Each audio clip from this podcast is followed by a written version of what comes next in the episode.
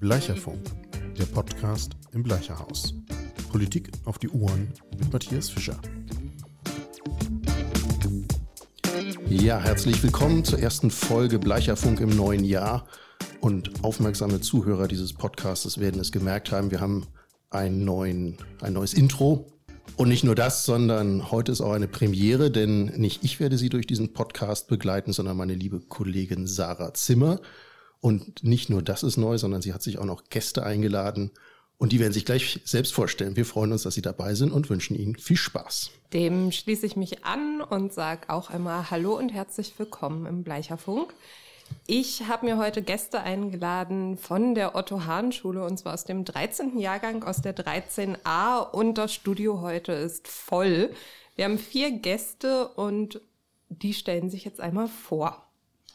Hi, ich bin Samira, ähm, bin 19 Jahre alt und komme aus Ghana und ich trage Kopftuch.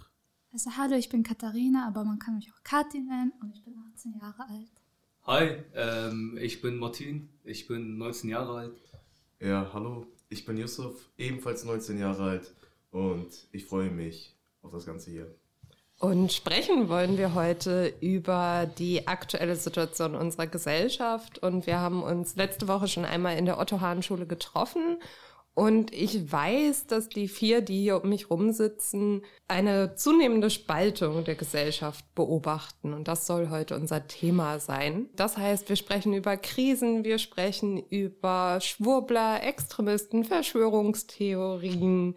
Und vor allem sprechen wir darüber, wie unsere Gesellschaft aber vielleicht doch gut zusammenhalten kann. Ich würde sagen, wir beginnen vielleicht einfach einmal damit, dass wir eure Klasse mit einbeziehen. Wir haben nämlich eine Statistik. Ähm, wir haben eure Klasse gefragt, was euch gerade am meisten beunruhigt. Und wenn ihr euch diese Statistik anguckt, dann sind auf den ersten drei Plätzen Inflation, die Klimakrise und Kriege. Was sagt ihr dazu?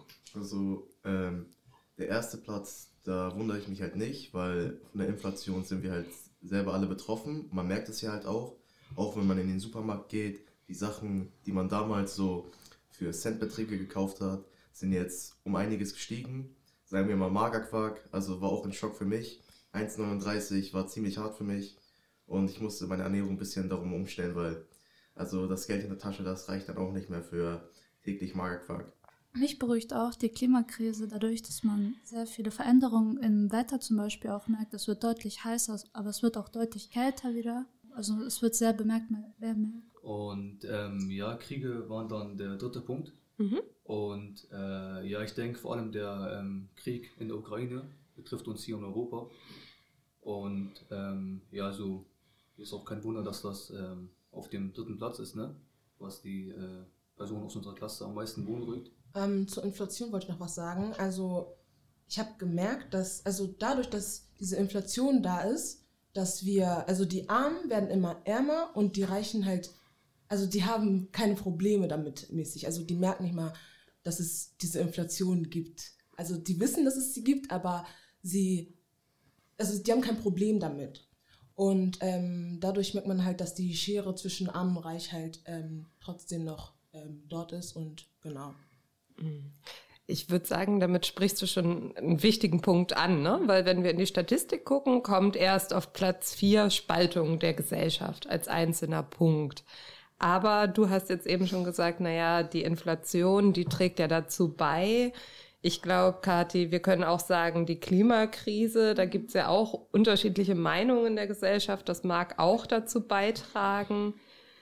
Martin, siehst du irgendeine Verbindung zwischen Spaltung der Gesellschaft und den Kriegen? Ähm, ja, das könnte gut sein. Vor allem, also das ist ja der erste richtige Krieg in Europa, den wir auch mitbekommen. Mhm. Also wir sind alle gerade mal um die 20 Jahre alt so. Und ähm, ja, also ich denke, da ist man auch ähm, anders positioniert. Also einige sagen, ja, der Krieg ist so, andere halten sich da gänzlich auch raus. Und ähm, dann gibt es andere, die dagegen entgegenwirken wollen, ne, aktiv. Aber ja, ich denke, der Krieg ist so eine Sache, dass er uns ähm, alle etwas äh, anspricht und noch ein bisschen verwirrt. Weil, wie gesagt, wir kennen diese, diesen Umstand gar nicht, ne? dass äh, hier direkt um die Ecke Krieg herrscht. Yusuf, du hast ganz doll genickt gerade. Warum? Äh, ja, weil ich schließe mich halt Martins äh, Meinung an, weil ich habe auch bemerkt, einfach so auf den Straßen oder in meinem Umfeld, dass die Russenfeindlichkeit innerhalb in Deutschland auch gestiegen ist und das beunruhigt mich halt, weil ähm, halt nicht jeder, der ein Russe oder aus Russland kommt, ist gleich der gleichen Ansicht wie, also, wie dem Kriegsgeschehen. Mhm. Und dementsprechend finde ich das halt beunruhigend, wenn wir halt in Deutschland dann Vorurteile haben gegen diese Menschen und wir dann aufgrund ihrer Herkunft dann deswegen halt äh, fertig machen oder gar ignorieren und sagen, ihr seid schuld dafür, weil man kann für einen Krieg nie richtig einen Schuldigen finden. Es gibt ja immer irgendwelche Faktoren, die da nicht zusammengepasst haben. Ich würde auch sagen, dass, dass die Kriege sehr doll zur Spaltung der Gesellschaft beitragen, dadurch, dass viele ja, sagen zum Beispiel, ja, die Flüchtlinge, die kommen, die nehmen uns unser ganzes Geld weg, obwohl die Leute ja vor Kriegen fliehen und nicht einfach so aus dem Grund. Samira, du nickst auch. Ja, also ich stimme mir komplett zu. Durch, diesen, durch diese Kriege gibt es auch ähm, sehr viel Hass. Weil äh, es, kommt, es kann halt so sein, dass vielleicht äh, aus der Ukraine auch welche geflüchtet sind, die dann halt mehr mitnehmen konnten, wo dann andere in Deutschland sich fragen, ey, warum haben die so viel? Warum konnten die so viel mitnehmen? Die hatten ja dann voll viel Zeit. Aber ich finde das auch ein bisschen äh, respektlos dann, weil die sind ja schon von ihrem eigenen Land geflohen und in Deutschland werden sie dann gut aufgenommen und dass dann eigene, also eigene aus unserem Kreisen, aus unseren eigenen Kreisen, also aus Deutschland selbst dann sagen, oh, die hatten ja viel Zeit, die konnten ja noch mit ihrem Auto kommen, oh, die konnten ja so viele Klamotten noch mitnehmen, die konnten ja das und das noch. Also ich fühle mich, also ich freue mich erstmal für die, dass die hier alle aufgenommen wurden, dass sie alle äh, auch kommen konnten. Aber was ich halt auch in dieser Spaltung der Gesellschaft sehe, ist halt, ich habe halt auch selber in einem Flüchtlingsheim gearbeitet für eine kurze Zeit und da habe ich auch gemerkt, dass die Anträge der Ukrainer halt sehr schnell be, äh, bearbeitet wurden und dass dann andere Flüchtlinge gefragt haben, halt innerhalb des Flüchtlingsheims, warum dauert es bei uns so lange und bei denen nur ein, zwei Tage. Max, magst du uns einen kleinen Eindruck geben, was für Bevölkerungsgruppen oder was äh, für Geflüchtete das waren? Woher kamen die anderen? Ähm, ja, wir waren beide an der gleichen äh, Arbeitsstelle, also an dem gleichen äh, Flüchtlingsheim. Und äh, generell, es war ziemlich ähm, breit gefächert, ne? Mhm. also von Vietnamesen bis hin zu ähm, Afghanen, Syrer, Türken. Nee, Türken eher weniger, sondern eher ähm, Kurden waren das, denke ich. Und äh, Spanier sogar auch, ne? Mhm. aus dem spanischen äh, Raum. Und ja, so da war eigentlich alles Mögliche, auch aus ähm, Südafrika waren auch noch einige. Und ja, aber man konnte auch ganz genau erkennen, dass die aus der Ukraine ähm, definitiv bevorzugt wurden. Ne? Sei es äh, hier jetzt bei der Bürokratie oder ähm, bei der Zimmervergabung. Ne? Da wurden die immer an erste Stelle gesetzt. Und das war sogar manchmal so, dass wir ähm, den Auftrag bekommen haben, gezielt in den Zimmern nach Ukrainern äh, zu suchen, um die dann ähm, da rauszunehmen und dann halt bessere äh, Zimmer zu geben. Und ja, das war ein bisschen noch bisschen nicht so gut gegenüber den anderen Leuten, ne? Vor allem, wenn in deinem Zimmer auch noch andere Leute waren, die teilweise seit ein, zwei Monaten da warten und äh, nicht weitergehen können. Also die warten auf die ganzen Prozesse, auf die ganzen äh, bürokratischen ähm, Sachen, die da gemacht werden müssen. Und ja, man fühlt sich ein bisschen komisch, wenn man dann ins Zimmer reingeht, dann gezielt nach Ukrainern fragt, dann deren Ausweise und äh, Passe abcheckt und dann äh, ja, die mitnimmt. Ja, das war halt ein bisschen unangenehm für uns beide auch. Ja, das heißt, ihr habt eine äh, Spaltung der Gesellschaft gesehen, da wo ihr sie überhaupt nicht erwartet habt, oder? Genau, genau. Was würdet ihr euch wünschen? Wie sollte es in der idealen Variante aussehen? Also in der idealen Variante sollte es aussehen, dass äh, jeder gleich behandelt wird, auch ausgenommen halt von der Herkunft her. Also das sollte egal sein, weil im Endeffekt sind halt viele von die Betroff also die Betroffenen, die geflüchtet sind aus Kriegsgebieten, weil es, es, da kommt ja der Grund, dass sie geflüchtet sind. Und ich finde, dass man dann irgendwie einen bevorzugt und einen zu einem Edelflüchtling macht und den anderen zu einem normalen, das ist ein bisschen schade. Vor allem in Deutschland haben wir so etwas nicht nötig, weil wir haben sozusagen die Kapazitäten, irgendwie für alle den Freiraum zu schaffen. Und ich finde, da sollten wir das dann äh, gerecht und demokratisch dann machen und nicht bevorzugt auf einige äh, Faktoren halt. Ich stimme Yusuf zu. Mhm. Ich äh, kann das ja mal nutzen, um das zweite Mittel zu benutzen, was wir haben, nämlich ähm, um eure Klasse zu Wort kommen zu lassen. Wir haben einige O-Töne aufgenommen von eurer Klasse und ähm, eine Mitschülerin von euch hat darüber gesprochen, wie sie sich fühlt, wenn es anderen Menschen schlechter geht als ihr. Wir können da ja mal kurz reinhören.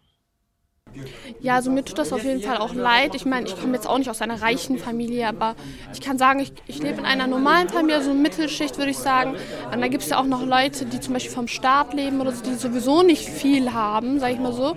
Und dann kommt noch so, so eine Inflation, die die Menschen noch so noch mehr mitnimmt, als sie eh schon so noch weniger jetzt haben, als sie eh schon hatten. Ja, sie hat das ein bisschen größer gemacht. Ne? Also es geht jetzt nicht nur um Geflüchtete, sondern es geht auch wieder um die Inflation, um die Schere, die du, Samira, vorhin schon angesprochen hast, zwischen ärmeren und reicheren Menschen. Und eigentlich sagt eure Mitschülerin, Mitgefühl ist das, was wir brauchen, oder? Wie seht ihr das? Also ich würde sagen, dass man auf jeden Fall Mitgefühl braucht, um die Menschen zu verstehen. Und durch das Mitgefühl kommt ja auch diese Unterstützung für die Menschen. Da kann man sich ja, durch das Mitgefühl kann man sich ja dann für die Menschen einsetzen. Aber man braucht ja dieses Mitgefühl erst, um die Menschen nachzuvollziehen. Diese Solidarität, die dann, ähm, ja, dann auch dabei ist. Also ich finde, eine Gesellschaft kann auch ohne Solidarität und Mitgefühl nicht funktionieren. Mhm. Also ich finde, das ist einer der Punkte, die eine Gesellschaft und ein, eine harmonische, äh, ein harmonisches Miteinander auch ausmacht. Ja, dann lass mich doch mal fragen, wie kommen wir zur Solidarität? Was hilft uns? Wie entsteht Solidarität? Ich würde sagen, mehr Austausch zwischen den Menschen, da wenn man sich nicht austauscht, immer wieder irgendwelche Probleme entstehen, immer wieder Vorurteile. Ich finde, die Menschen müssen untereinander sehr viel mehr reden, dadurch, dass sie dadurch zum Beispiel diese ganzen Vorurteile gegenüber zum Beispiel Leuten mit Migrationshintergründen abbauen und sowas. Ähm, ich würde auch sagen, vielleicht Demonstrationen oder so, also dass man halt so zeigt, dass man ähm, zusammen ähm, stärker ist. Ich würde auch sagen, dass halt die Kraft nicht beim Einzelnen ist, sondern in der Gemeinschaft. Und dementsprechend, also ich freue mich halt auch immer, wenn mich eine ältere Dame oder so im Bus oder im Einkaufszentrum mal äh, anredet und fragt, woher ich komme, warum ich so gut Deutsch kann. Ich sehe das nicht mal, äh, ich sehe das nicht mal böse, weil im Endeffekt kann ich sie verstehen. Sie ist halt ein bisschen älter und sie kommt halt von einer Zeit, wo halt die Leute, die so ähnlich aussahen wie ich, mit einem Migrationshintergrund, nicht so gut sprechen konnten. Und wir sind halt die nächste Generation, die halt flüssig sprechen kann, die halt sich gut artikulieren kann. Und das wundert sie halt und ich freue mich dann immer, diese Missverständnisse, diese Vorurteile dann aufzudecken, immer höflich sein. Was ich bemerkt habe, wenn Leute reden, die neigen eher dazu, auf eine respektlose Art zu reden miteinander, auch in der Jugend finde ich das sehr erschreckend, wie sich die Jugend so entwickelt hat, weil die sind sehr, ich sag mal, nicht mehr sehr gesprächig geworden, die neigen eher dazu zu handeln, anstatt zu reden, also anstatt verbal miteinander das zu, äh, zu kommunizieren, wenn sie physikalisch und greifen sich gegenseitig an. Das finde ich sehr schade. Das konnte ich auch beobachten. Und zu diesem Punkt mit dem Mitgefühl finde ich halt interessant, ab welchem Punkt kann man mitfühlen, weil ist das erst ab dem Punkt, wo ich selber dieses Leiden ertragen musste oder wo ich halt äh, irgendwie eine Empathie gegenüber dieser Familie oder dieser Person habe. Weil im Endeffekt ist es anders, wenn man das alles selber einmal durchlebt hat, als wenn man das alles nur gehört hat. Ich hake da mal ein, weil wir eure Klasse auch gefragt haben, ähm, ob euch der Rechtsruck Angst macht. Und ähm, was ich ganz bemerkenswert fand, es gab niemanden in eurer Klasse, also null Prozent, die Nein geantwortet haben. Also keiner dachte, es gibt gar keinen Rechtsruck.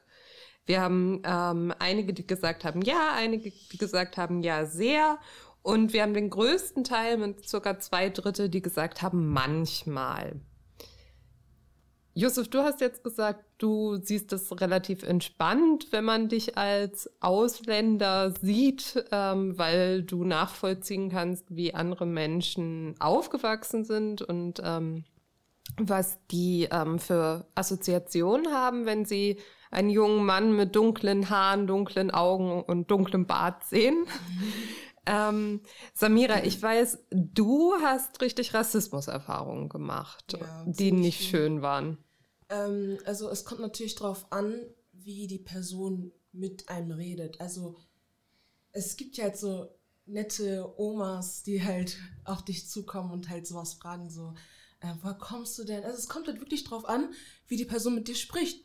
Und ähm, ich habe halt sehr schlimme Sachen erlebt, so Leute spucken einen an, ähm, beleidigen einen. Also ich werde als Affe beleidigt manchmal. Heftig, als, heftig. Ähm, also verschiedene Beleidigungen, die ich, also ich, es ist wirklich schlimm, ne? Ähm, was mich aber richtig verletzt hat, wo ich halt so wirklich ähm, verletzend war, ist, ähm, als ich in der Schule war. Das war, ähm, ich glaube, ich war dann in der siebten oder so. Ähm, das war aber auf der anderen Schule, das war nicht auf der Autobahnschule. Äh, es war halt so, dass ich mit meinen Freundinnen, also wir haben es gemocht, ähm, Fußball zu spielen. Und ähm, das war halt in der großen Pause. Und dann kamen halt solche Jungs, solche Deut deutschen Jungs, ähm, die waren alle größer als wir, die waren kräftiger und ja, genau, haben die uns unseren Ball weggenommen. Und ich dachte mir so, warum jetzt? Also ich habe es gar nicht verstanden. Dann habe ich den Ball weggenommen und der hat mich dann beleidigt und meinte, du Fotze. Und ich so, ich war richtig schock. Und dann sind die gegangen. Und ich habe es echt vergessen, also das hat mich wirklich nicht mehr interessiert, ne?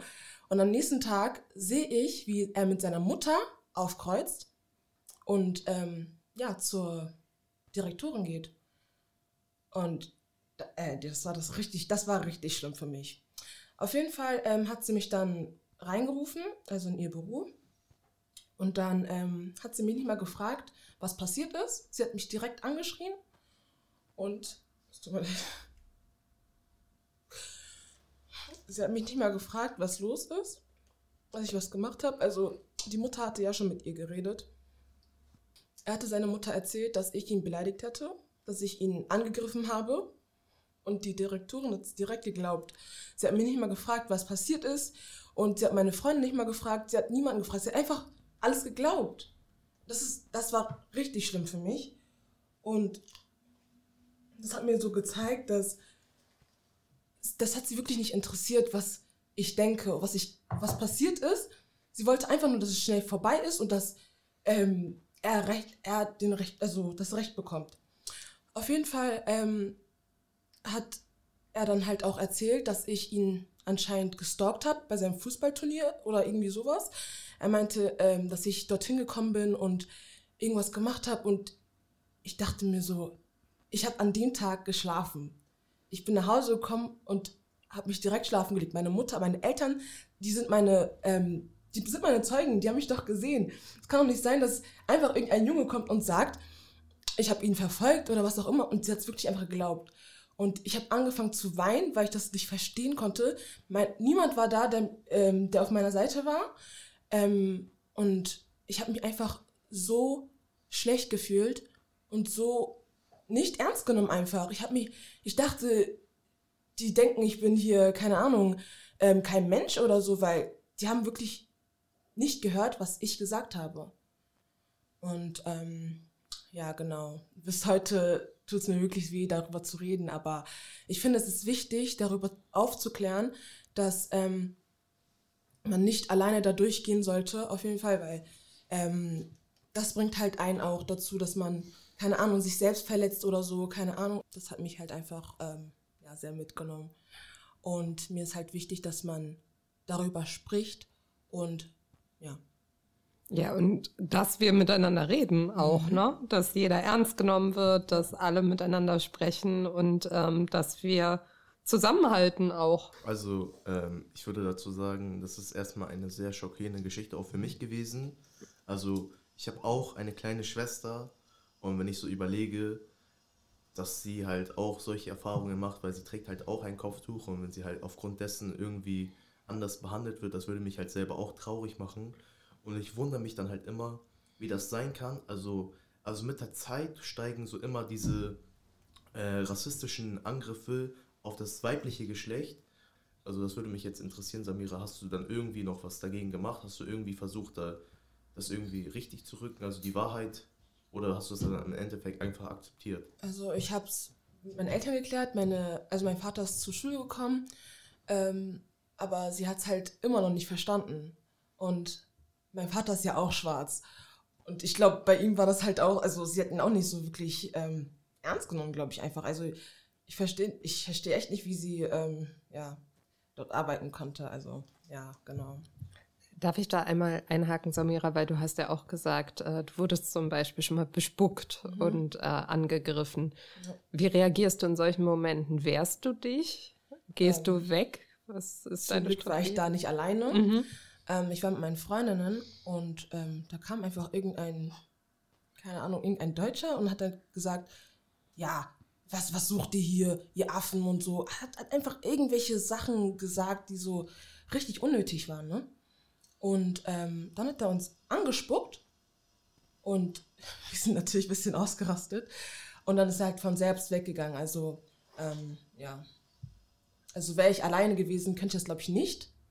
Also ich glaube, ich wäre dann einfach gegangen. Mhm. Aber, ähm, ja. Also dadurch, dass halt nicht die Kraft des Einzelnen da wieder war, sondern der, der Gemeinschaft, hat sich halt der Mann dann gedacht, komm, ich gehe jetzt lieber weg, sonst kriege ich irgendwie Probleme. Und das finde ich ja so erschreckend, dass wenn eine Person alleine ist, dass sich die Menschen dann so viel einbilden, diese mhm. Person so runterzumachen und diese Person so, also so innerlich brechen wollen, dass sie das gar nicht mehr aushält und dass hier sogar schon die Tränen kommen. Deswegen, ähm, also ich hatte bisher nicht solche Erfahrungen, ich hatte so leichte Sachen, so, ja, du Kanake oder sowas, aber ich nehme so etwas hauptsächlich gar nicht ernst. Es kommt in ein Ohr rein, im anderen Ohr wieder raus. Ähm, weil im Endeffekt, ich weiß halt, das ist, also das ist irgendwo, von irgendwo kommt dieser Hass. Diese Person ist mit sich selbst irgendwo nicht zufrieden und will diesen Hass dann auf irgendjemand anders setzen. Aber ich habe dann immer Angst, okay, wenn er das sich bei mir getraut hat, dann traut er sich das ja auch bei anderen. Und ich weiß, also ich weiß auch von Mitmenschen, dass sie halt nicht so locker bleiben. Also es kommt dann halt auch zu anderen, sag ich mal, Delikten, dass die dann halt sich wehren so, oder so mal zuschlagen, weil sie sich dann in der Ehre angegriffen fühlen oder irgendwo anders. Und ich meine, das muss ja nicht sein, weil somit spaltet man ja auch irgendwo die Gesellschaft, weil man, dann hört man wieder in den Medien, oh, das und das ist passiert aufgrund dessen und mhm. das war dann halt ein ausländischer Täter und dann kriegt man auch Angst, also ich kann das auch nachvollziehen. Also ich habe auch bemerkt damals in der Corona-Krise, was ich sehr, sehr extrem fand, dass sozusagen im Bus, also dass man das dann so mitbekommen hat, dass im Bus, wenn jemand gehustet hat, dass alle so, gehustet, okay, der hat das Virus. Und, oder wie halt auch äh, mit, äh, also wie Menschen mit chinesischer Herkunft behandelt wurden, einfach nur aufgrund dessen, dass dieser Virus da in der Nähe halt aufgetreten ist. Das fand ich sehr, sehr schockierend, dass die halt gemeiden worden sind. Ich habe einige Beispiele gesehen, der Bus war vorne ganz voll und hinten nicht. Und dann bin ich natürlich nach hinten gegangen und ich sehe, hinten war dann halt jemand aus, mit äh, chinesischer Herkunft und ich fand das sehr schockierend, dass sich alle nach vorne gesetzt haben. Also ich habe selber auch wenn ich also ich, ich bin jetzt kein Robocop in dem Sinne, ich hatte auch Angst vor diesem Virus, ich habe auch versucht, mich vor diesem Virus so zu schützen, aber ich habe niemals irgendwelche Menschen äh, deswegen gemieden, weil das ist ja auch irgendwo, das zeigt ja auch irgendwo von Schwäche, Selbstschwäche, wenn man dann halt andere Menschen aufgrund dessen irgendwie meidet oder das sind ja auch Vorurteile, weil im Endeffekt macht man diesen Menschen, verletzt man diesen Menschen, weil man distanziert sich ja öffentlich von ihm und das ist ja auch so, wenn alle irgendwie einen Schritt zur Seite von mir gehen würden, wenn sie an mir vorbeigehen würden, ich würde mich dann auch irgendwie so komisch fühlen, so unmenschlich. Ich habe äh, noch eine Frage an Samira mhm. oder generell auch an die anderen. Was denkt ihr, ist der Grund, dass Menschen so handeln? Und äh, was kann man jetzt auf, ähm, also was kann die Regierung dagegen tun, dass man sowas unterlässt? Also ich würde sagen, dass die Medien ein sehr großer Punkt dafür sind, ein sehr großer Grund dadurch, dass sie immer sehr einseitig berichten, immer die Ausländer haben dies getan, die haben das getan und dadurch haben die Menschen einfach Angst, glaube ich, dass denen auch sowas passiert, dass die zum Beispiel von irgendjemand angegriffen werden oder bei denen entwickelt sich einfach dieser Hass, weil sie denken, dass die wirklich so sind. Ja, das würde ich auch sagen. Also die Medien sind, also es ist wirklich, das ist wirklich ein sehr großer ähm, Faktor mhm. äh, für äh, diesen Rassismus und für diese ähm, Art damit umzugehen. Und ähm, ja, genau, also ich habe nicht wirklich ähm, eine Lösung dafür. Ähm, ja, Kathi? Also ich würde sagen, dass die Politik da ein bisschen mehr eingreifen sollte, also zum Beispiel irgendwelche Maßnahmen dagegen unternehmen sollen, weil ich habe sehr viele Dokus geguckt gegen, also über Rechtsextreme und es wurde immer gesagt, ja, die Politik weiß von den Gruppen, die sind unter wer ist das, unter Beobachtung, aber es wird nie etwas richtig dagegen unternommen. Ich finde, es sollten irgendwelche stärkeren Gesetze eingeführt werden. Also zudem, also ich kann mir da auch unter vorstellen einfach, es sollte, also die Medien spielen einen großen Faktor, aber es sollte dabei anfangen, dass die Menschen selbst irgendwo handeln, weil wenn ich das im Bus sehe, dann konfrontiere ich auch diese Person. Ich sage, ey, lass mal das sein, setz dich woanders hin, mach das, weil dann merkt auch die Person, die das macht, okay, die Mitmenschen reagieren darauf. Wenn die darauf reagieren, dann mache ich das nicht mehr. Weil in dem Sinne, die Medien haben jetzt diesen Einfluss. Ich finde, die sollten mehr über solche Geschichten berichten, in dem Sinne dass die halt. Über Geschichten von Zivilcourage oder über die Negativbeispiele?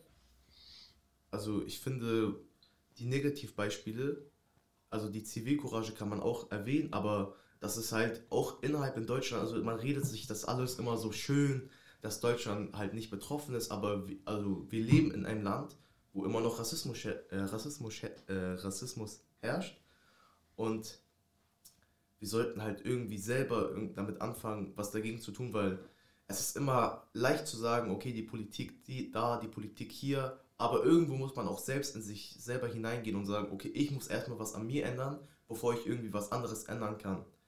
Also die Politik hat da ihre Sachen, aber ich finde, die Menschen an sich sollten auch irgendwie was an ihrer Einstellung ändern und nicht immer in diesen, ähm, sich denken, okay, wir bleiben jetzt diesen entspannten Modus, wir machen nichts, wir warten, bis jemand was zuerst macht, weil das ist dieser Schritt. Wer macht das zuerst? Wenn jemand zuerst macht, dann gehen die anderen Menschen hinterher. Warum kann das nicht so einer wie Martin oder ich zuerst machen? Martin, du hast die Frage ja an die anderen weitergegeben, aber was denkst du? Ähm, ja, also ich kann den anderen auch einigermaßen zustimmen, ne? dass es äh, mit den Medien ähm, zu tun hat. Und ja, also man kann ganz genau erkennen, dass die Medien dahingehend auch äh, Anti-Atmosphäre irgendwie auch ähm, da ähm, herstellen. Jetzt äh, zum Beispiel hier letztens vor ähm, ein paar Wochen, die Silvesternacht in ähm, Berlin oder Köln. Ich meine, warum war da die Herkunft wichtig? Warum muss man da erwähnen, dass es Afghanen waren, Syrer waren, dass es äh, Migranten waren? Also, ich meine, das spielt ja keine Rolle. Das bringt ja nichts äh, zur Tatsache bei, was da passiert ist. Und ähm, ja, das könnte genauso gut auch ich sag mal jetzt so, die Bio-Deutschen gewesen sein, ne? so die ganz normalen äh, deutschen Staatsbürger. Und äh, ja, die Herkunft bestimmt dann nicht die Handlung, die eine Person tätigt. Und ich finde, der Punkt, dass man jedes Mal die Herkunft oder die Religion sogar ähm, äh, in den Vordergrund stellen muss, ne? dass man den Punkt vielleicht auslassen sollte, denn das führt ja nur zur Spaltung der Gesellschaft am Ende des Tages. Wir hatten ähm, gerade in Bezug auf die Silvesternacht dann ja auch so ein paar Diskussionen, die ähm, diese Spaltung zwischen arm und reich, zwischen Teilhabe und Nicht-Teilhabe aufgemacht haben und wo, um das mal vereinfacht zu sagen, gesagt wurde, das waren Migranten, weil die so ein schlechtes Leben haben und weil die gesellschaftlich irgendwie abgehängt sind. Meint ihr, dass äh, da was dran sein könnte? Also ich finde schon sehr, weil ich kann auch zum Beispiel die Geschichte von meinem Vater, also wie er immer in seinen Jobs behandelt wurde. Also er hat jetzt einen guten Job, aber früher war es immer so, ja, sie wollen doch eh nur selbstständig werden. Wozu brauchen sie das? Sie können auch vom Staat finanziert werden. Sie brauchen ja gar nicht zu arbeiten, sie brauchen keine Ausbildung. Also dass immer so versucht wurde, dass er nicht einen guten Job bekommt. Also ich verstehe das schon echt sehr, weil man hat schon echt weniger Chancen, würde ich sagen. Josef, Martin, wenn ich euch angucke, dann seid ihr dunkelhaarig, ihr habt dunkle Augen und wenn ich äh, sehr einfach gestrickt wäre, würde ich euch in so eine Gruppe sortieren können. Ja. Passiert euch das? Und meint ihr, das ändert was daran, was ihr für Chancen habt? Ähm, wie Yusuf schon meinte, ne? Ähm, ich denke, es ist bei, bei Männern anders als bei Frauen, dass äh, die Leute sich weniger trauen, ähm, einem Mann was zu sagen, als jetzt einer Frau, die schwächer angesehen wird als ein Mann. Und ähm, ja, so im Alltag, man bekommt schon den einen oder anderen Blick zu spüren. Aber jetzt äh, so deutlich wie jetzt bei Samira, dass sie angespuckt wurde oder dass ähm, die Diskriminierung vom, vom Lehrer ähm, erfahren konnte, so war es bei mir nicht. Aber ähm, ja, generell, was jetzt so die Berufschancen angeht. Mhm. Ne? Also ich kann mir gut vorstellen, dass ich als äh, Schwarzkopf ne, mit, einem, mit einem braunen Hautton und äh, afghanischer Ursprung, dass ich, ähm, ich heiße noch Mohammed mit äh, zweiten Namen. Und ähm, ja, ich kann mir vorstellen, dass ich dann in der Berufswelt ähm, weniger Chancen habe, als jetzt jemand, der einen ähm, europäischen Namen hat oder auch europäisch aussieht. Und ja, aber ich denke, man kann dagegen jetzt nichts wirklich tun, also ich persönlich nicht. Das muss, denke ich, eher auf äh, staatlicher Ebene geklärt werden, dass der Staat dahingehend eingreift und sich da auch beteiligt. Ne? Also ich sehe das so wie Martin, aber ich habe da noch so einen kleinen Haken. Und zwar ist bei mir das, also ich finde so, wir leben also zu einer Zeit, wo halt viele Menschen sich auch in dem Sinne selbstständig gemacht haben aus ausländischer Herkunft. Mhm. Und ich finde, man kann halt nicht immer wieder sagen, okay, aufgrund meiner Herkunft, weil irgendwann, also haben, glaube ich, auch die Menschen gemerkt, es liegt an den Qualitäten, was bringt mir diese Person. Ich glaube oft, das ist so eher ein bisschen auch ein Missverständnis, ich glaube oft eher, wenn man nicht angenommen wurde, hat man vielleicht gesagt, okay, wenn man einen Grund gesucht hat, weil man findet sich ja in dem Sinne für den Job perfekt, glaube ich, haben viele dann gesagt, okay, es war dann sicher der Hintergrund, mein Migrationshintergrund oder mein Aussehen. Aber ich kann mir nicht immer vorstellen, dass das halt Hauptbestandteil ist, weil in einer Firma geht es halt darum, also am Ende geht es halt ums Geld. Und wenn mir eine Person, die halt einen Migrationshintergrund hat, ein, also eine bessere Umsatz, einen besseren Umsatz geben kann, dann würde ich den eher nehmen als jemanden, der halt das nicht tut. Und ich bin halt, glaube ich, vielleicht da ein bisschen zu kapitalistisch da denken. Aber also wenn ich eine Firma führen würde, mich würde das die Herkunft gar nicht interessieren. Ich würde nur so mich würden nur die Faktoren interessieren, die wichtig für meine Firma dann dementsprechend sind. Also ich glaube, auch die Leute, die eine Firma leiten, die denken ähnlich. Also sonst, sonst wird man sich ja ins eigene Bein schießen. Also ich habe das auch bemerkt, also bei der Wohnungssuche ist das zum Beispiel auch sehr schwer, weil also uns wurde einmal ein Experiment angeraten, wo man mit einem deutschen Namen eine Wohnungsbewerbung schicken sollte und mit einem ausländischen Namen. Und bei dem ausländischen Namen wurde dann direkt abgesagt und bei dem deutschen Namen wurde da schon eher zugesagt. Und ich kenne das auch von meinen Eltern generell, dass auch bei uns es so war, dass wir sehr oft keine Wohnung bekommen haben und dann irgendwelche mit deutscher Herkunft schon eher. Ja, würde ich auch sagen. Also zum Beispiel ähm, bei Praktikas oder so, wenn ich, ich habe mal ein Bild von mir ähm, reingemacht, wollte einfach mal gucken, ob die mich annehmen oder ob die überhaupt schreiben. Ähm, ja, keine Antwort, ne? Und äh, ist zwar traurig, aber ja, genau. Jetzt dazu, ne, zu dem Punkt äh, von Samira. Ähm, ich denke, vor einigen Jahren war da eine Studie, die gesagt hatte, dass ähm, Frauen mit Kopftuch, ne, dass sie fünfmal weniger die Chance haben als Frauen ohne Kopftuch. Und das, obwohl die gleichen Qualifikationen haben, gleicher Abschluss, gleiche Fähigkeiten. Und ähm, ja, das ist schon auch ein bisschen schockierend, ne? Vor allem wenn es äh, hier ist in Europa, wo man sagt, das ist ja äh, alles modern und liberal und Freiheiten hier und da.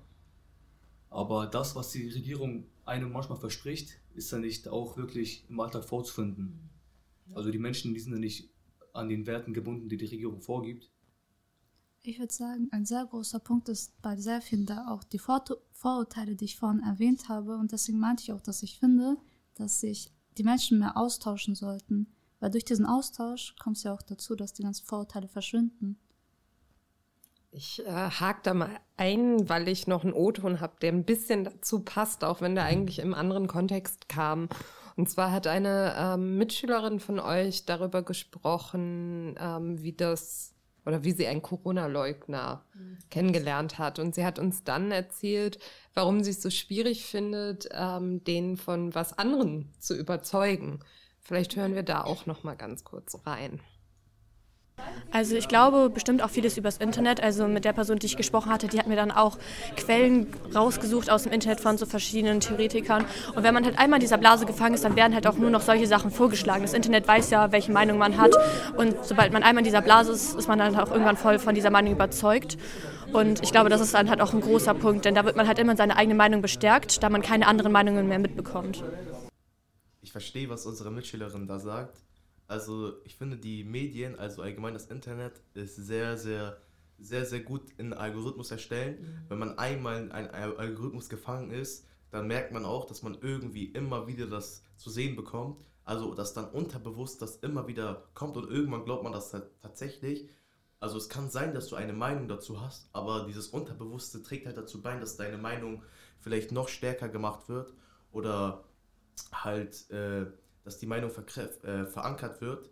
Und zum Thema äh, Corona-Leugner habe ich auch noch was Interessantes, also zum Thema äh, Gesellschaftsspaltung. Also äh, vielleicht habt, also das hat glaube ich jeder mitbekommen, mit geimpft sein und nicht geimpft sein. Also das fand ich sehr, sehr heftig, dass man nicht mal mehr in ein, in ein Restaurant konnte, wenn man nicht geimpft war. Also man hat sich irgendwie, also war wie zwei Klassen einfach. Also die, die geimpft waren, waren halt irgendwie die Oberklasse und die, die nicht geimpft waren, waren halt die Unterklasse und mussten sich dann dem fügen, mussten dann Tests machen. Also es ging ja alles um die Gesundheit, aber dass man halt auch irgendwie, man war halt begrenzt, man konnte irgendwann nicht mal mehr in ein Schuhgeschäft gehen, ohne geimpft zu sein. Ja, diese Spaltung, ne? Schon wieder. Man sieht halt, ähm, dass dieser Zeit von Corona, dass, ja genau, die, die geimpft waren, ähm, genau, also einfach mehr Vorurteile hatten und die, die nicht geimpft waren, halt, ähm, ja, keine Vorurteile. Ja, aber ich finde, das ist ja eine andere Art von Spaltung. Ja, genau. Und also ich finde das eigentlich in Ordnung gewesen, ne? dass man die, die geimpft sind, äh, mehr Rechte sozusagen gibt, als die, die nicht geimpft sind. Einfach aufgrund der Gesundheit des, äh, des Menschen. Ne? Mhm. Also das war ja keine Spaltung basierend auf Rasse oder also auf ethnische Herkunft oder ähm, Religion oder anderem. Ne? Das war ja eher auf ähm, der Gesundheit basierend, ne? Und ja. ich finde, das war eigentlich gut, was sie gemacht haben. Fand ich auch gut. Also Aber ich sag nur, dass es diese Spaltung gab, weißt du? Ja. Ich, ja, genau. fand eher die Hetze von den Geimpften oder den Nicht-Geimpften gegeneinander schlimm. Also die haben sich ja gegenseitig aufgehetzt und runtergemacht und beleidigt und alles Mögliche. Ja, aber das ist ja generell so, dass wenn der Mensch in einer ähm, Krise reingelangt, dass er dann etwas ähm, unbedacht handelt, ne? dass er seinen Verstand ausschaltet und dann ähm, von seinen Emotionen gesteuert wird. Ne? Und vor allem die Corona-Pandemie, das war auch so eine Sache, das war so die erste Pandemie für viele von uns, ich denke für fast alle sogar. Und wir kennen sowas gar nicht, ne? dass da ein, ein Virus umherläuft, dass er, der kommt aus China und der ist gefährlich, man kann da, dadurch sterben und äh, Lungenkrankheiten hier und da. Und ich denke, viele waren auch damit echt überfordert. Ne? Man konnte ja auch sehen, die ganzen Hamster-Einkäufe die ganzen Streitereien wegen Toilettenpapier, ne? Im Aldi, da war, da war so ein Video mit im Netz damals, wie sich da Leute äh, gehauen haben, ne, wirklich, wegen Toilettenpapier. Und ja, ich denke, das war einfach diese Überforderung und ähm, das fehlende Wissen, wie man mit solchen Situationen umgehen soll, ne? dass man das gar nicht kannte davor. Und äh, ja, ich denke, das war uns allen fremd, ne? dass man ähm, sowas erleben musste. Also, ich finde deine Ansicht sehr, sehr interessant, weil irgendwie kann ich sie nachvollziehen, aber irgendwo auch wiederum nicht, weil also dadurch, dass du geimpft warst, warst du halt jetzt nicht von diesem Virus geschützt, ne? Und das, also, das heißt dann halt nicht, wenn du geimpft bist, dass du, okay, du kannst nie wieder Corona bekommen. Also, du warst ja immer noch, du warst halt immer noch irgendwie also gefährdet. Ich konnte konnt immer noch äh, den Virus in mir tragen und weitergeben, meinst du? Ja, genau. Also, ja. Oder du konntest selber noch erkrankt werden. Also ich, ich kenne ein paar Beispiele ja, aus meiner Familie, die Corona, äh, obwohl sie geimpft waren, so mehrmals, dass sie trotzdem dann noch Corona bekommen haben. Das fand ich sehr heftig. Aber was ich halt sehr, sehr heftig und bemerkt habe in dieser äh, Pandemie, war halt dadurch, dass es die erste Pandemie war und man isoliert war, also vollkommen isoliert von der Außenwelt, haben sich dann auch äh, dieses, das, was Kati sagt, dieses Gespräch diesen, zwischen den zwei Menschen vollständig, also hat sich vollständig verloren, weil warum soll ich unnötig ein Risiko eingehen, mit einer Person zu reden, die mich dann vielleicht anstecken kann? Und dadurch hat sich dann diese, diese, sag ich mal, Schere, also dieser Berg weiter voneinander entfernt. Da sind wir dann ja wieder bei der Filterblase, über die wir eben gesprochen haben, oder? Wenn du nur noch mit deinen Impfgegnern oder Impfbefürwortern gesprochen hast. Ich äh, kann euch ja noch mal einspielen, einen kleinen weiteren O-Ton von einem ähm, Impfgegner, der ganz viele Vorurteile hatte, Samira. Wir ja, hören mal, was euer Klassenkamerad für eine Geschichte erlebt hat. Circa sechs Monaten, äh, da bin ich nach Bielefeld gefahren und da gibt es so eine App, die sich BlaBlaCar nennt und äh, mit der bin ich gefahren. Da ist es halt so, dass die Menschen, sag ich mal, fremd sind, ähm, doch die nehmen einen geringen Preis, damit man von A bis B kommt. So. Und ähm, ja, ich habe meine Sachen gepackt, habe die ganzen Sachen in sein Auto reingetan und bin eingestiegen. Dann sind wir gefahren. Und ähm, dann hat er mich gefragt, hast du dich geimpft? Und ich meinte, äh, ja, habe ich. Und das war 30 Minuten nachdem ich eingestiegen bin. Und dann ist er komplett ausgerastet und meinte, nein, es kann auch nicht sein, dass du dich geimpft hast. Ne? Ich so, okay, warum? Also ja, die wollen uns alle irgendwie, äh, die wollen uns einen Chip reintun. Und dann wusste ich schon, okay, irgendwas stimmt da nicht. Also, ne, also irgendwas muss da sein, dass. Äh, ich hatte selber ein bisschen Angst, weil ich mir dachte, konzentriere dich doch auf den Verkehr. Also, ne? Und ich wusste auch nicht, wie er drauf ist. Das kann, also seine vom Alter war um, um die 50, so, ne? Und vom Gesicht her sah auch ganz normal aus. Aber da hat er mir schon ein bisschen Angst gemacht, weil ich mir dachte, okay, äh, es können ja noch mehr Sachen gleich auftauchen, die, äh, sag ich mal, ja, jemanden Angst machen. Ähm, ich habe sowas auch in meiner Familie, also ähm, ja, ja, Verwandten. Ähm, die sind halt auch, also die waren halt wirklich auch so, also dass sie gesagt haben, ja, die machen da einen Chip rein und so, keine Ahnung, warum hast du dich geimpft, was soll das und so, willst du sterben, in zehn Jahren stirbst du und so, richtig schlimm, also wirklich, ähm, ja, die dachten halt wirklich, dass die ähm, Regierung dafür zuständig ist, dass, dass das Virus jetzt da ist und dadurch, dass die dann halt ähm, diese Impfung machen, dass die dann alle so, also dass viele dann sterben und ähm, ja, dadurch dann unsere ähm, die Überbevölkerung genau. gelöst wird. Ne? Genau. Ne? Ja. Also äh, dazu habe ich auch was Interessantes. Also ich glaube, viele Menschen haben halt vor dem Angst, was sie nicht kennen. Und wir kannten halt das Coronavirus so, wie es jetzt ist, nicht. Und dadurch, dass es sich halt auch mit der Zeit mutiert hat, war es halt auch irgendwie Angst einflößen, dass wir irgendwie, dass eine Impfung nicht gereicht hat, dass da irgendwie ein neuer Gegner erschienen ist, der noch jetzt noch bedrohlicher ist. Aber ich glaube, die meisten Menschen hat einfach Angst davor, wie du schon gesagt hast, vor den Langzeitstudien, dass es halt keine gibt, weil halt das Gegenmittel, also dieser, diese Impfung, halt nicht, äh, äh, nicht sozusagen halt auf Langzeit untersucht wurde, welche Auswirkungen es hat. Und deswegen haben sich dann viele Menschen eingebildet, okay, nach fünf Jahren, das ist mein Ende. Das ist mein Ende. Und das fand ich halt sehr erschreckend, dass sich die Menschen halt so selbst unter Druck gesetzt haben. Also die haben sich also für mich hat sich das so angefühlt, als ob sie sich selber sozusagen diesen Druck, anstatt den sich zu nehmen, haben sie sich viel, viel mehr Druck gemacht und der ist dann irgendwann geplatzt und dann haben die halt überreagiert. Ich wollte auch sagen, dass ich glaube, dass vor allem Angst und Unwissen das sehr gefördert haben. Und durch dieses Unwissen sind die auch manchmal solche Blasen von den Impfgegnern und sowas. Also die waren sehr leicht manipulierbar. Mhm. Das äh, fasst eigentlich alles zusammen, über das wir bis jetzt geredet haben, oder? Angst und Unwissen spalten unsere Gesellschaft. Und wie kommen wir raus? Das ist eine gute Frage. Also ich glaube, wenn es eine Antwort darauf geben würde, dann wären wir, glaube ich, vielleicht schon Bundeskanzler. Raus. Nee, also, dann wären wir vielleicht, glaube ich, schon äh, weg von diesem Problem. Also das finde ich halt auch immer wieder interessant, dass man, also man kennt sozusagen das Problem, aber man findet dazu keine Lösung. Und da muss man sich halt, da reicht es halt nicht, wenn sich halt ein paar äh, Schüler da ausdiskutieren und das so halt austragen, weil da müssen halt mehrere Menschen beteiligt sein im Endeffekt. Also es hängt halt jetzt nicht von uns äh, sechs Leuten ab, dass wir jetzt mit diesem Podcast die Welt ändern, aber dadurch, dass wir diesen Podcast machen, hoffe ich mal, dass wir mehrere Menschen erreichen, die halt gleicher Ansicht sind und dass wir dann halt eine Überstimmigkeit bekommen, die halt dann irgendwie irgendwo auch sieht, okay, das was passiert, das ist Unrecht, wir müssen dieses Unrecht verhindern und wir müssen das fördern, dass sozusagen alles im Recht gelöst wird und alles halt noch gut läuft, weil also ich habe selber halt Angst, dass halt Deutschland in dem nächsten Jahrzehnt irgendwie sich zu einem Deutschland entwickelt, was man also was man vermeiden möchte, also mhm. dass es dann irgendwie zu einer so großen Spaltung kommt, dass es irgendwie halt dazu kommen könnte, dass sich dann die Menschen aus dem Sozialpunkt halt so angegriffen fühlen, dass sie halt das den anderen Menschen irgendwie was antun, weil ich finde, man sollte halt auch bei den Menschen irgendwo anfangen, äh, die halt selber irgendwo gefährdet sind. Also ich kenne das ja selber, ich bin selber in einem Sozialpunkt aufgewachsen. Und wenn man einmal in dieser Blase gefangen ist, also mit dem Denken, okay, der Staat ist für alles schuld, dann hängt man irgendwie ein Leben lang daran, dass nur der Staat der Schuld ist. Und das ist dann halt auch irgendwie gefährlich für die Bevölkerung, weil man, wenn man solche Menschen in den Kreisen hat, dann äh, ist es halt schwierig, irgendwo in Sicherheit auch irgendwie zu leben. Und wir leben, also ich finde, in Deutschland sollten wir halt irgendwie auch in Sicherheit leben.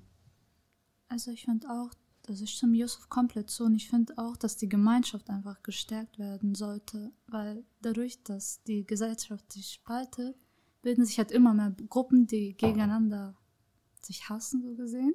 Und dadurch wird ja diese Spaltung immer größer. Und deswegen finde ich, dass man auch darauf aufmerksam gemacht werden sollte und dass manche Menschen hoffentlich mal verstehen, was sie mitbewirken.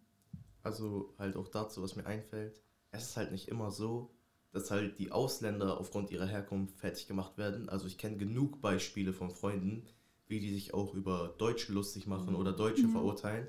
Also es, ist, es geht halt nicht immer nur darum, dass die Ausländer benachteiligt werden. Also ich finde, wir leben auch in einer Zeit, wo halt so gut wie auch Deutsche an den Schulen fertig gemacht werden, nur wegen ihrer Herkunft. Und das ist halt auch irgendwo schade, weil im Endeffekt sehe ich halt in den Menschen halt nur den Mensch. Die Herkunft ist halt für mich was Nebensächliches.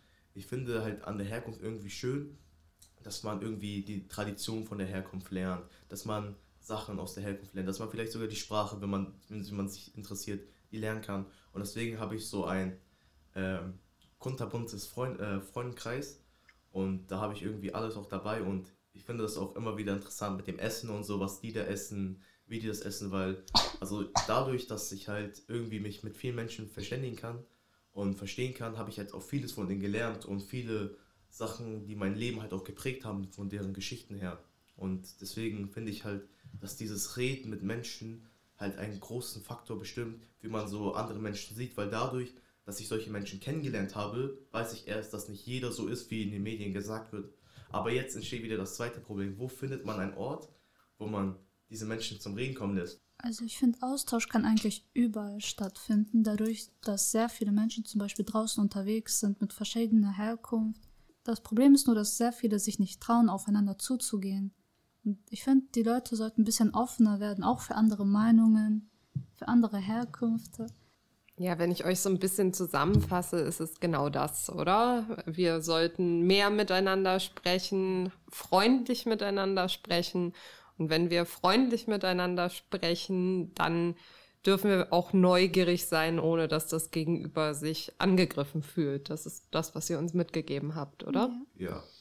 Dann bedanke ich mich ganz herzlich für die Eindrücke, die ihr uns mitgebracht habt und ähm, dafür, dass ihr mit uns geredet habt. Und ähm, wünsche euch für eure jetzt anstehenden Abi-Klausuren und die mündlichen Prüfungen alles Gute. Alle Daumen vom Bleicherhaus sind Dankeschön. gedrückt. Vielen Dank. Danke euch für die Einladung.